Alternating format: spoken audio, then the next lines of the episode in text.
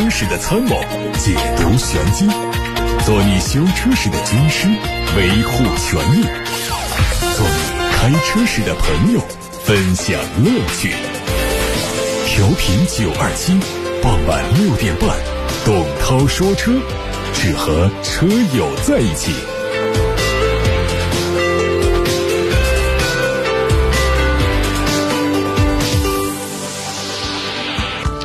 各位好，我是董涛，欢迎来到六点半到七点半直播的董涛说车。我会在广播里回答大家的选车用车提问。提问的方式是打电话到八六八六六六六六热线电话，或者是通过董涛说车的微信公众号、董涛说车的微博等平台留言。看新闻，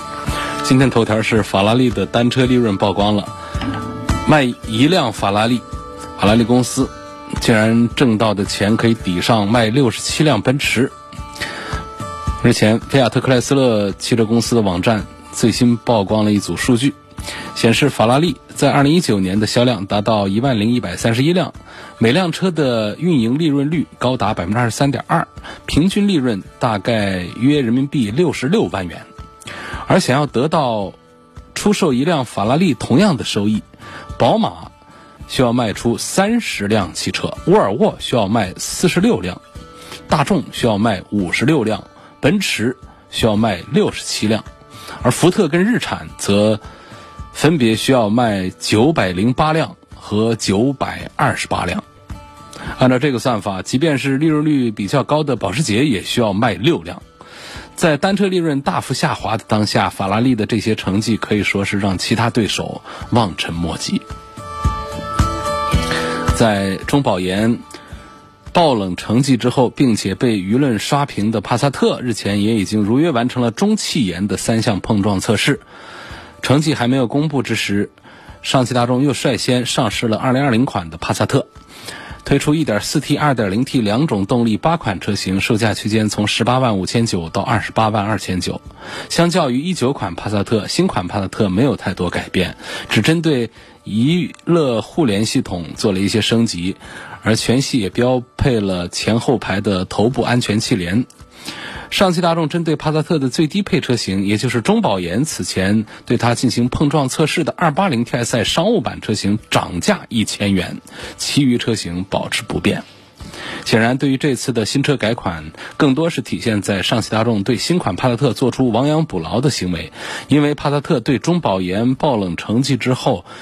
也没有给出过多解释，仅仅通过更多官方话语做一些解析。或许在上汽大众看来，认错是不可能的，所以最终通过涨价以及增配的行为实现安全配置的增加，从而实现安全方面的提升。不过，这样的行为在网友看来，又何尝不是变相承认自己产品 A 柱表现不足的行为呢？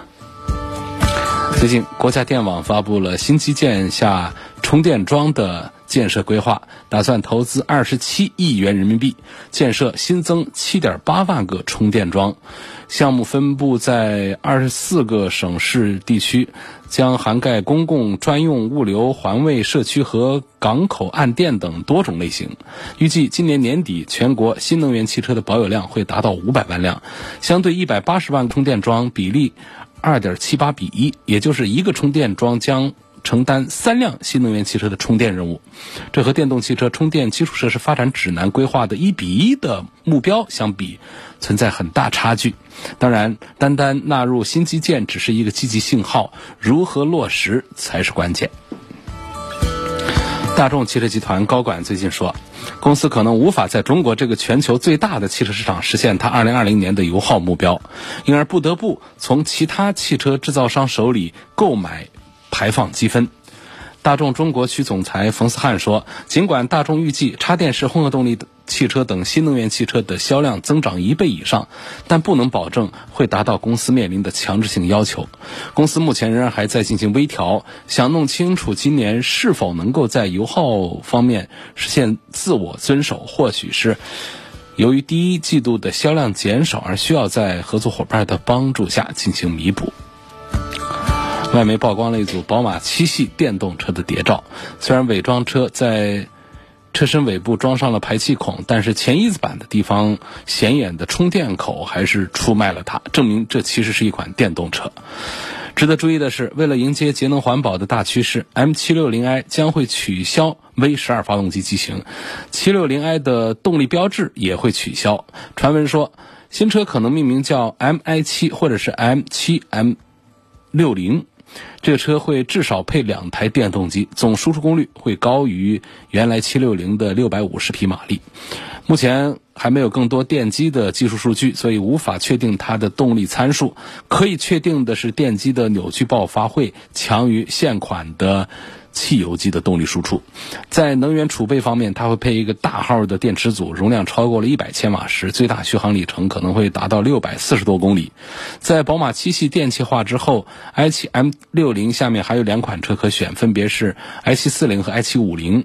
两个车的最大功率可能是三百五或者是四百五十匹马力左右。四零车型呢会采用后驱结构以及后桥单电机，而五零会采用前后双电机和电控四驱。另外，除了已经登陆海外市场的七四五 E 插电混合动力版本，宝马还会推出插电混合动力的 M 性能版，暂时定名叫做 M 七五零 E。它会采用三点零的直列六缸涡轮增压发动机结合电动机，综合功率会超过五百匹马力。海外媒体透露，雷克萨斯已经在美国和欧洲专利局申请了一些车型的商标，它们分别是 NX 二五零 X、三五零 X、四五零 H 加和 NX 三五零 H。同时也预示着这一些车型会迎来换代更新的工作。雷克萨斯全新一代的 NX 车型将会和丰田 RAV4 共享 TNGA-K 平台，计划在明年上半年推出，预计在明年的三季度上市开售。中国市场可能要到明年年底才引进。动力方面，它会用上和丰田 RAV4 同样的2.5升自然吸气发动机加电动机组成的插电混合动力单元，传动系统是 eCVT，并且配备智能电控四驱。海外媒体说，丰田还计划推出雷克萨斯四 U。X 以及丰田花冠两款插混版，动力会用2.0升的插电式混合动力引擎。大众官方传出消息说，全新高尔夫会在今年十月份上市。参考现款的售价，预计全新高尔夫的起售价仍然是保持在十四万元以上。外观方面，它的格栅面积更窄，并且融入了灯带和 LED 大灯内部日间行车灯连接。下方进气格栅采用贯穿式，取消了雾灯组，两侧加了三横幅的镀铬装饰条。尾部 LED 灯组和 ID.3 非常相近，并且使用的是中置尾标，排气仍然是隐藏式的。有媒体获得了疑似全新一代哈弗 H 五的路试谍照，它最惹人注目的是前脸的圆形大灯。哈弗全新 H 五的进气格栅和2020款的 H 九非常相近，采用了粗壮的横幅装饰条，整体更硬派。与此同时，它的格栅内部做了熏黑处理，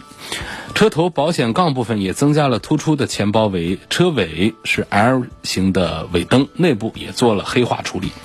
来凸显它的。运动特性，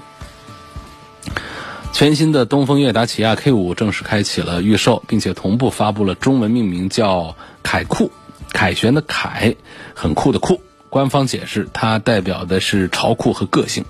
官方发布的消息说，国产车型会在九月份上市。国产的全新起亚 K 五基本是延续了海外版的设计，前脸是非常夸张的设计风格，溜背的车身形式是全新 K 五的重要特点。内饰会采用一体式的双屏设计，动力 2.0T 加 8AT 或者是一点五 T 加七速的双离合。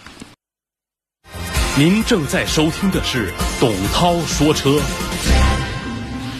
各位关于选车用车的提问，现在可以发送到直播间，我在广播里及时回答。来看八六八六六六六六上的提问，我们按照先后顺序来。李先生说，希望能对比的是英菲尼迪的 QX 五零、宝马的 X 三，还有沃尔沃的 x C 六零。关注的点是故障率、稳定性和性价比。呃，这一组里面，实际上这个新改款的这个英菲尼迪呃 QX 五零呢，除了产品的品牌力弱一点之外啊，真讲这个货的话呢，我认为还是还是它要呃这个卖点更多，亮点更多一些。呃，像它的这个底盘系统、悬挂系统，包括它的动力系统，这都是非常拿得出手。而且它在设计上呢，内外饰方面都还是看的呃比较养眼。呃，价格我们就不说了，它在这几个车里面是卖的最便宜的，所以整体上这个性价比呢，我是认可它的。但是呢，从推荐购买呢，我不一定会推荐这个英菲尼迪 QX50 排在第一位。我认为品牌我们不能忽略这个因素，跟这个宝马的品牌比的话呢，英菲尼迪还是啊二线二线豪华品牌，那还是差距摆在那儿。那么沃尔沃呢，也属于二线的豪华品牌。x C 六零这个产品身上呢，我在本周已经是第二次重复一个观点，就讲我们选择一个沃尔沃，还是更多的，第一呢，看重它这个沃尔沃的这种品牌的，呃，这种文化特性，它是与众不同的一个豪华品牌。第二点呢，就是沃尔沃全系的产品本身呢。它是有着环保和安全的一些理念，并且这些理念已经在配置上在现实中得到了兑现的，就是这两点是有的。那么我们讲平衡一点，综合看的话，仍然还是宝马叉三的推荐指数在这三个产品当中要价格最贵，推荐指数也最高一些。下一个问题，这万先生留言好长啊。他说：“我之前打过电话的，我的车呢是东风风神的 AX 七，今年十二月份满三年，开关天窗时候有明显的异响声，已经修两次了，但是问题没解决。四 S 店现在跟我说这响声正常，说其他 H 二七啊它都有这响声，而且他们态度特别不好，还反问我说我们该修地方都修了，你告诉我现在该修哪里？工商部门目前也介入调查，他们表示这辆车的异响的确是故障问题，四 S 店。”约我明天早上去店里沟通，问如果他们还是执意不维修，我该怎么样？怎么办？你执意不维修，你明天晚上节目你就继续给我留言，好吧？你明天先处理，你继续给我留言。哪有说不维修的？不维修那不维修就换个车呗。其实现在店方是只修了两次，肯定是应该继续维修。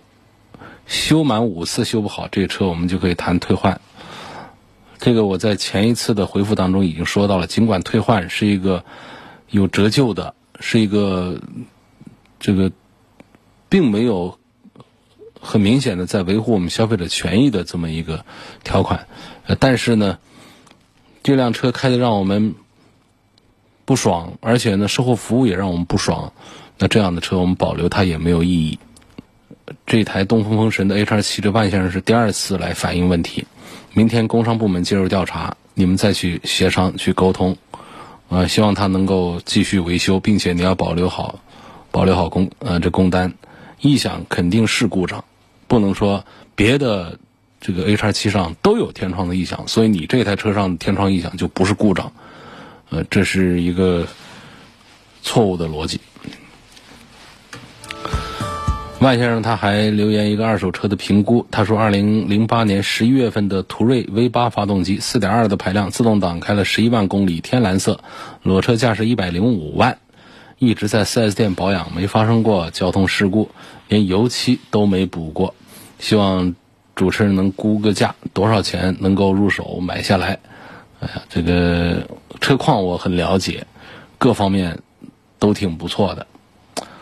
裸车价一百零五万，零八年到现在的是十二十二年过去了，跑了十一万公里，呃，这个我觉得像这个高配的这么一个产品，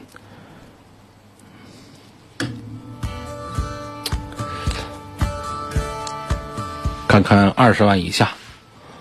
二十万以下把它给拿下来，我觉得应该是应该是恰当的。这些车啊，这个豪华车，然后像百万级的这种豪华车，它的贬值是非常厉害的。呃，像有个十几年的，像一些这个四五十万的车啊，到现在可能就只是这个小几万块钱。那么像这种车呢，把它翻上一翻上去的话，实际上也就应该是十来万块钱。那么就你讲呢，就是各方面的车况都比较了解，是熟人使用的单位用车，就考虑到这个车况还挺好，而且配置还挺高，我给这车的估价呢，还能估到一个，呃，往二十万上冲，大概也就是，呃，十好几万的一个样子。我认为呢，超过二十万来买这个裸车价一百万的这个十几年的车，都不是一件划算的事儿了。所以呢，能够在二十万以下把它谈下来买下来，这么一个高配的途锐。我觉得还是还是值得考虑，同时还要注意一点啊，就是其实注意两点，就是单位用车呢跟个人用车还是不一样。就是你对他的车况了解，人了解的是这个车可能没碰过撞过，这个淹水过，没有火烧过，啊，但是呢，对于这个车的实际使用，就是他不同的司机，你十几年在一个单位里面，可能就是几个司机维护过，那么司机对单位车的爱护，有的爱护的好，有的爱护不好，这种不爱护，其实它是那种隐性的一种内伤，比方说长时间的原地怠速吹空调。呃，或者说这个没有记得及时的做一些保养等等，包括驾驶习惯上的一些东西，都有可能给车辆带来了一些十几年累积下来的一些呃内伤。再加上这种车呢，就是到了这样的年份，十几年、十几万公里之后，可能会面临一些换件，这些换件可就不便宜。为什么说到了这种豪华车，尤其像一些超豪华车，呃，就是。用个十几年之后啊，那就是，呃，很大的折扣，甚至只能卖到它原车价的一个零头，就是因为这样的车到手之后十几年了，它就到了出毛病的高发期，而这些毛病来维修的话，就动辄就是几千几万的，有几次维修迅速的就干掉你几万上十万进去，那么你原来买车的时候觉得价格便宜的这种心态，就马上就消失了。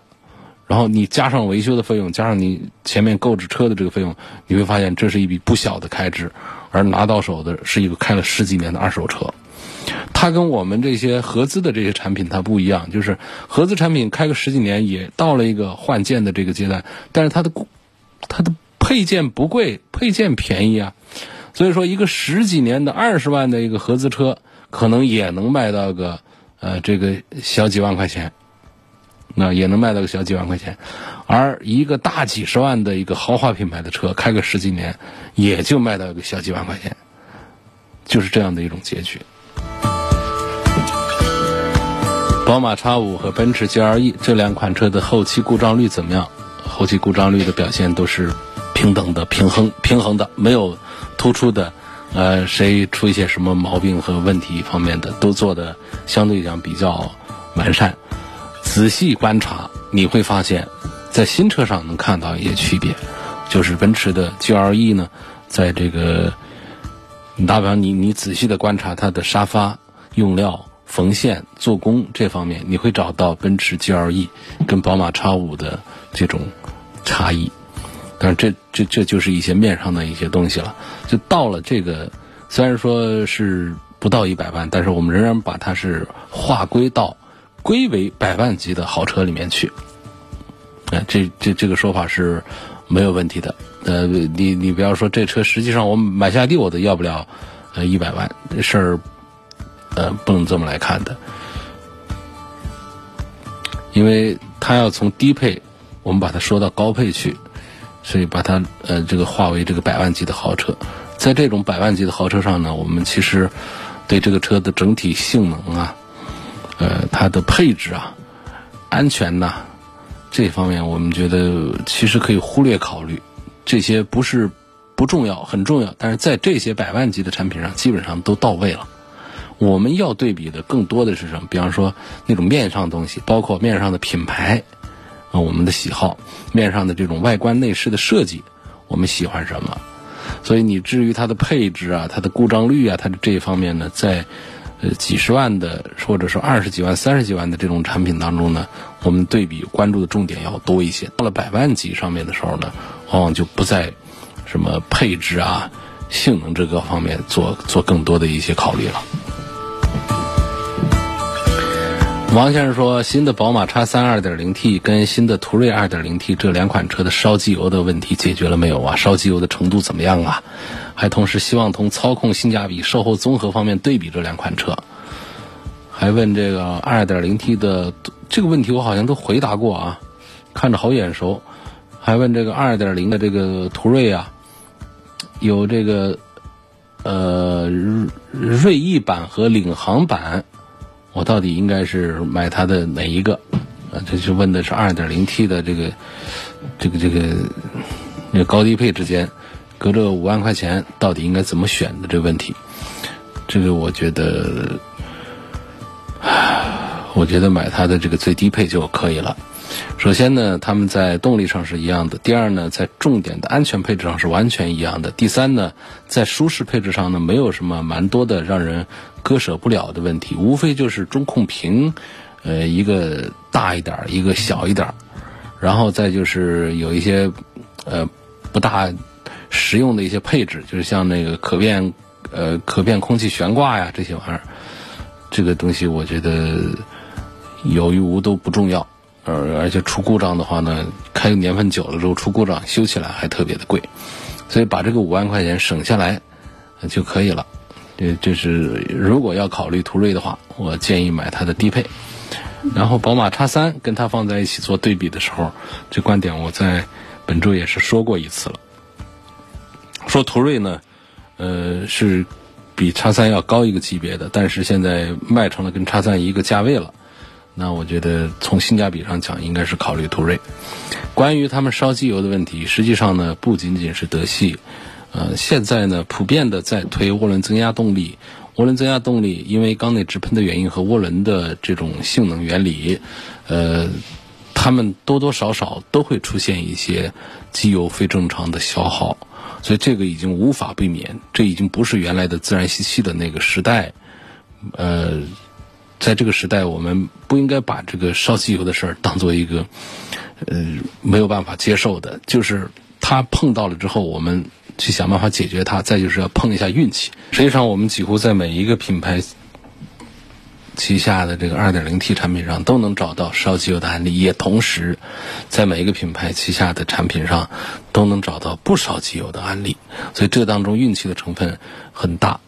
我前面讲，这跟我们这个时代的。这个缸内直喷技术的普及和涡轮增压技术的普及是有很大的这个关系的。这这种这个新的技术，它就容易带来像积碳呐，包括机油的非正常消耗这样的一些情况。那么大众的要例外一点，像大众的第二代的 EV88 以前的产品，在油气分离上面，它本身有一些设计上的。这个缺陷有提升空间，那么到第三代的时候，弥补了这空间之后，是否解决了也没有，还是有一些机油非正常消耗。所以就回到我刚才讲那一句话，就是我们几乎所有汽车品牌下的这个涡轮增压的，尤其是这个中大排量的涡轮增压，这个中大排量的中啊，其实就已经到了这个呃一点六啊、一点八这样的排量了，到到一点三、一点二的以下的我们叫小排量了。那么二点零的极限都可以算是大排量的、中大排量的，那上面当然还有那。那种豪华的四点零，这种我们就不谈了。所以在二点零 T 这个这个单元里面呢，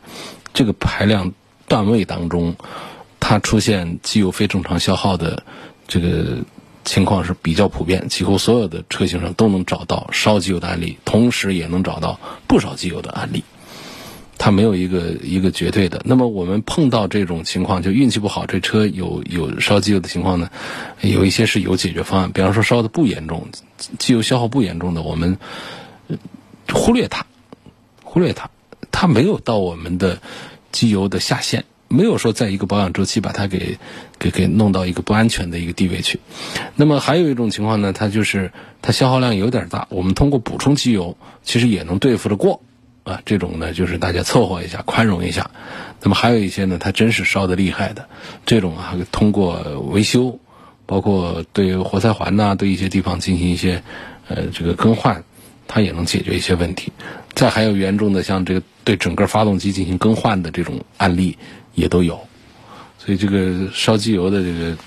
我我我对他的观点就是这样，就是我们几乎现在我们绕不开，在这种二点零 T 的产品上，我们说就绝对百分百的说，你买这款车你就不会碰到烧机油的问题。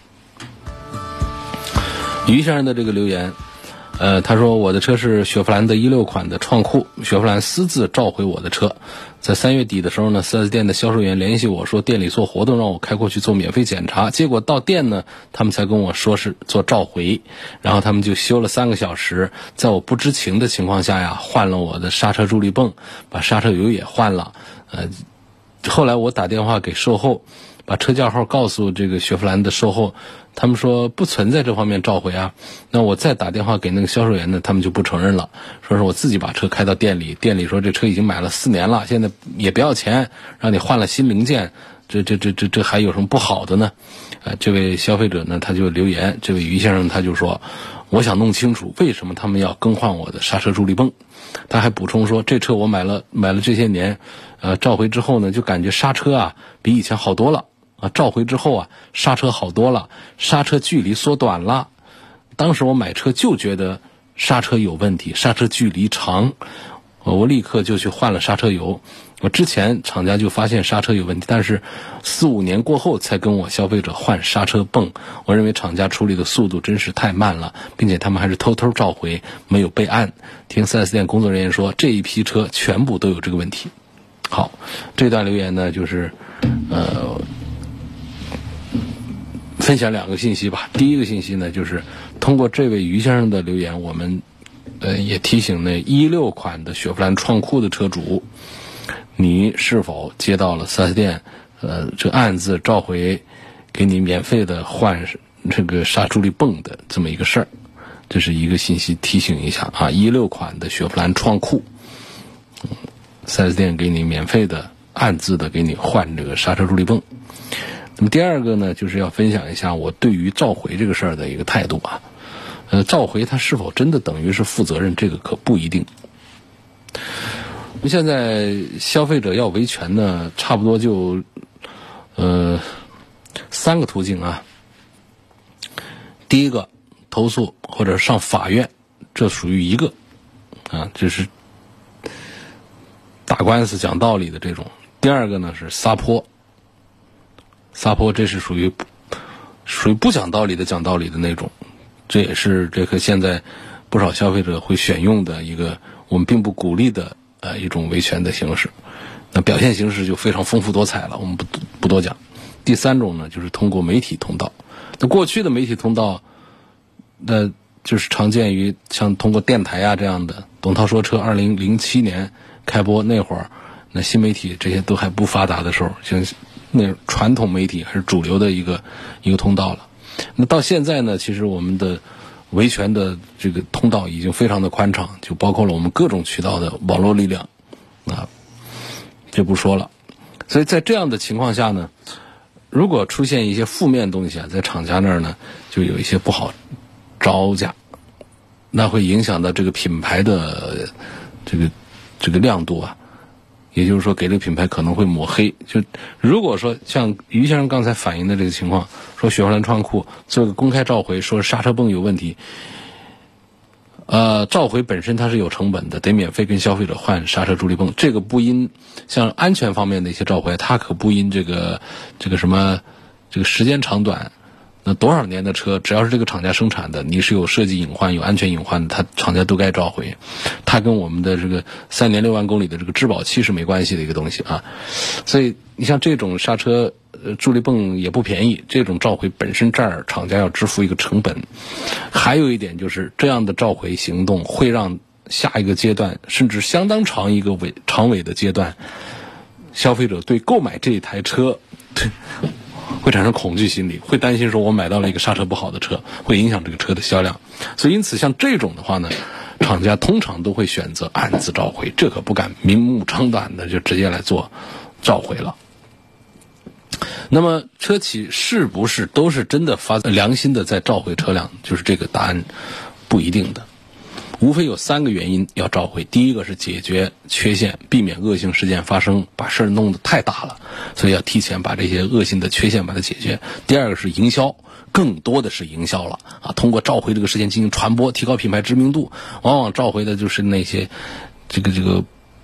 皮毛的一些不疼不痒的一些事儿。第三个呢，就是被有关部门约谈引起的主动召回。你看看这三种哪一个是真的发自良心在做召回呢？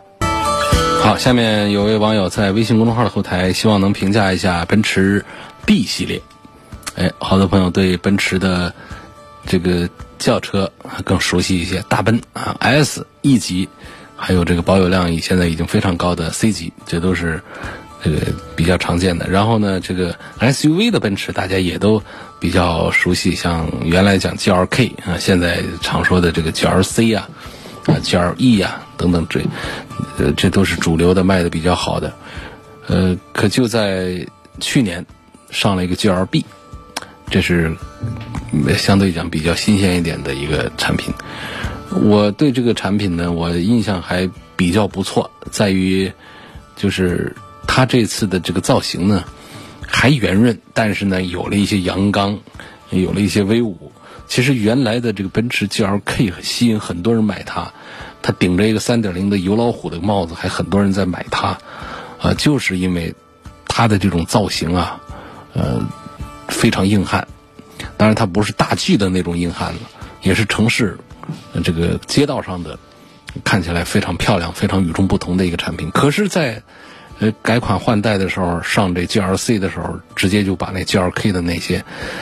大家非常喜欢的东西全都干掉了。那上来一个看起来也很豪华、也很漂亮的，但是呢，就跟其他的竞争产品相比呢，个性化弱一点的。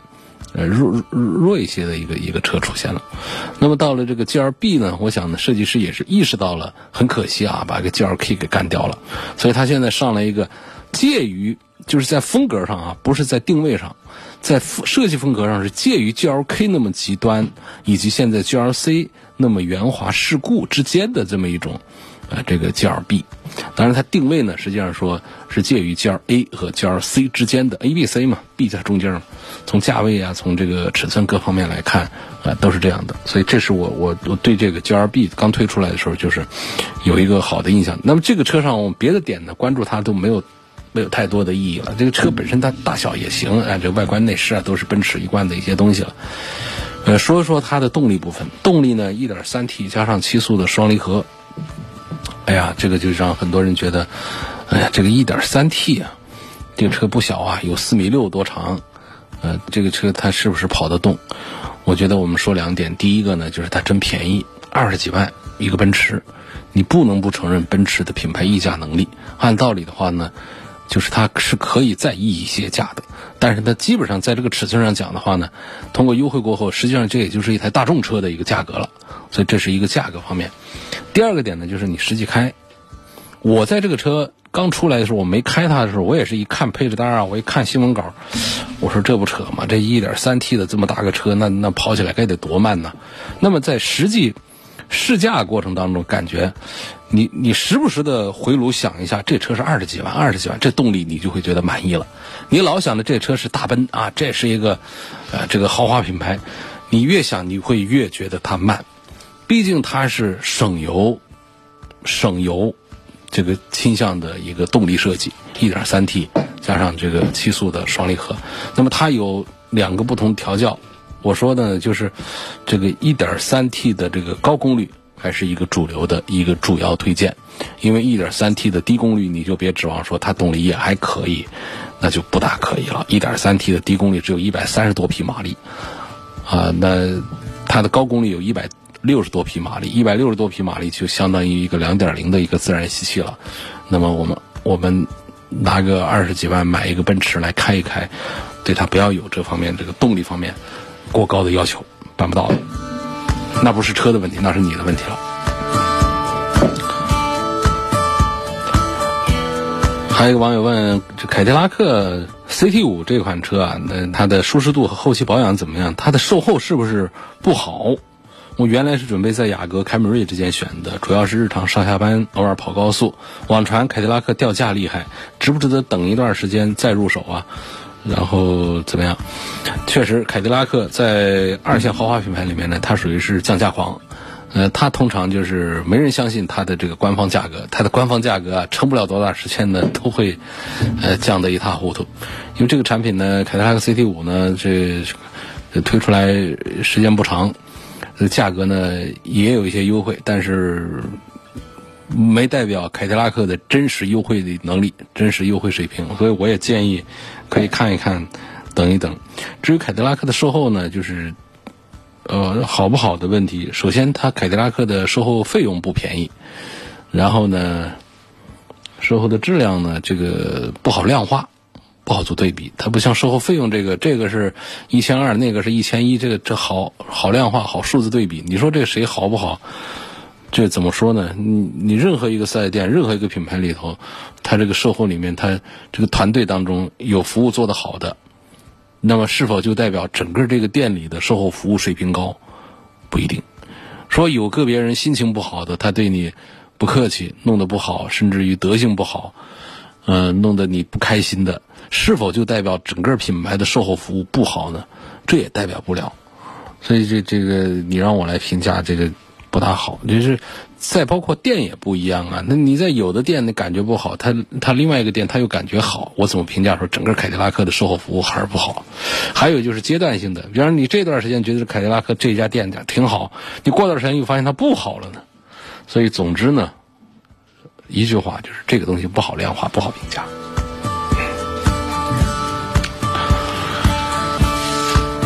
来咨询一下宝马叉一的 2.0T 四驱顶配是否值得买？有没有什么明显的坑？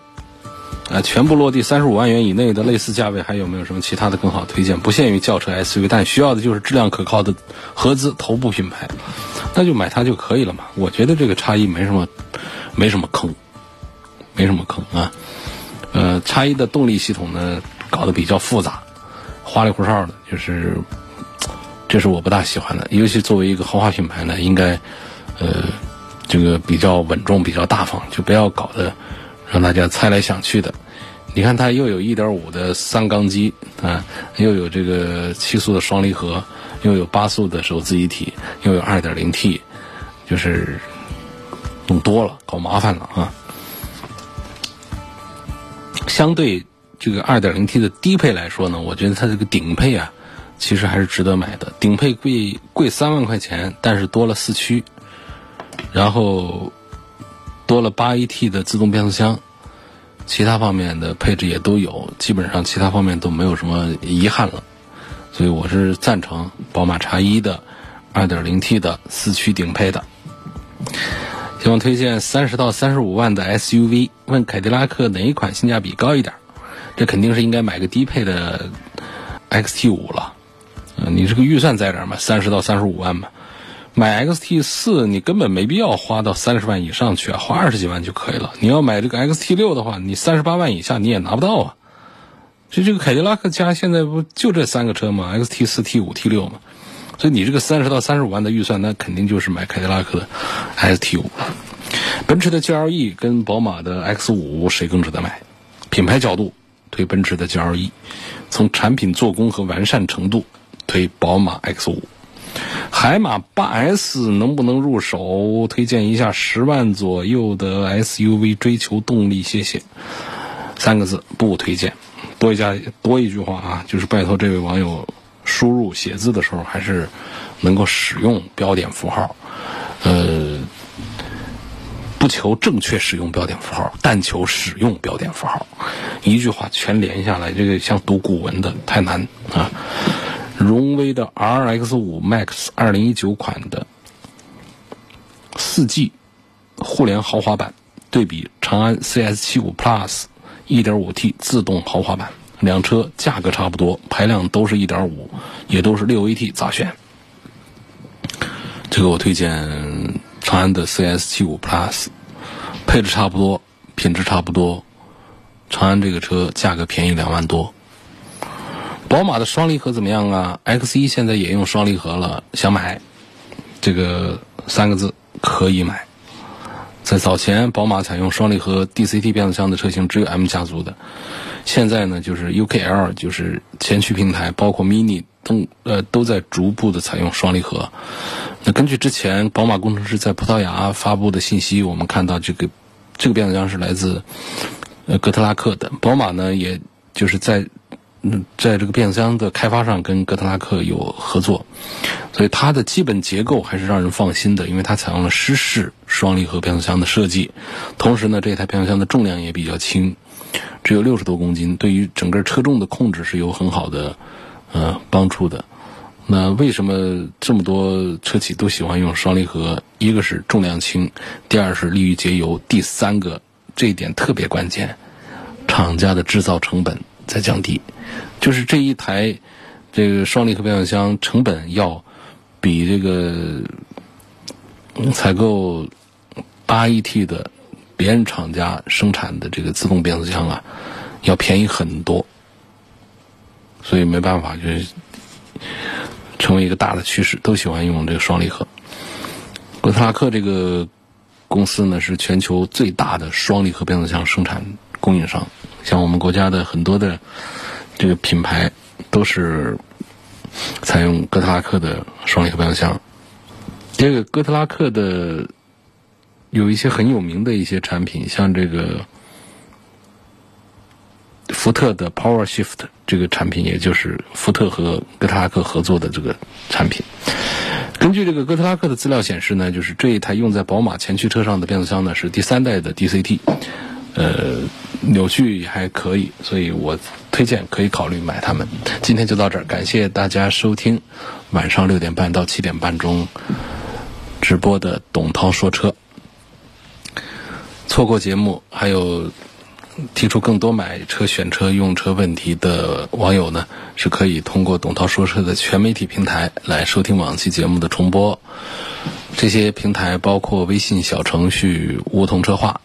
包括蜻蜓、喜马拉雅账下的董涛说车账号，还有董涛说车的微信公众号、微博、车架号、易车号、百家号等等平台上，董涛说车都有入驻。